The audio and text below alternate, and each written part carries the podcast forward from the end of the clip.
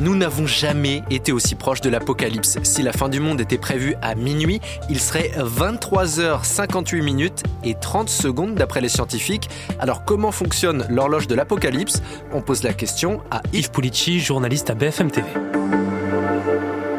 On ne peut pas dire combien de temps il reste à l'humanité, mais cette horloge nous permet de concrétiser le risque d'apocalypse. La dernière fois que l'horloge était réglée, c'était en 2020, à seulement 1 minute 40 de minuit. Aujourd'hui, il ne nous reste que 90 secondes. Cela fait 70 ans qu'un comité de scientifiques atomistes américains règle cette horloge. Ils avancent ou ils reculent l'aiguille qui nous rapproche ou nous éloigne d'une potentielle apocalypse. Plus nous sommes proches de minuit et plus nous sommes proches donc de la fin du monde. Pour régler cette horloge, les scientifiques ont comme engrenage la menace nucléaire, technologique et climatique. Est-ce qu'on doit s'inquiéter? Le bulletin des scientifiques atomiques, l'ONG qui détient les rouages de l'horloge de l'apocalypse, l'ont créé au début de la guerre froide. Il nous restait alors 7 minutes avant minuit. Concrètement, on a un conseil de science et de la sécurité du bulletin qui se réunit deux fois par an. Ils discutent des événements mondiaux. Ils consultent aussi leurs collègues, toutes disciplines confondues.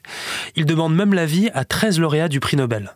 Alors ces derniers jours, ils ont parlé guerre en Ukraine, Corée du Nord et sa maîtrise des missiles balistiques, globalement d'un risque de conflit mondial.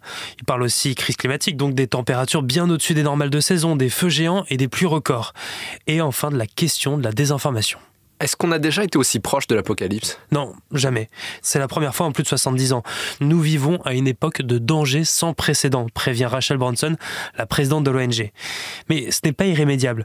Si l'aiguille avance dangereusement, elle peut aussi reculer, comme en 91, à la fin de la guerre froide. Nous étions donc 17 minutes avant minuit. Aujourd'hui, le comité recommande par exemple aux États-Unis de garder la porte ouverte à un engagement de principe avec Moscou pour réduire le risque nucléaire. Et il rappelle que chaque seconde compte. Merci d'avoir écouté cette nouvelle question info. Tous les jours, une nouvelle question, de nouvelles réponses. Si ce podcast vous a plu, abonnez-vous. Nous sommes sur toutes les plateformes de streaming, sur le site et l'application BFM. À bientôt.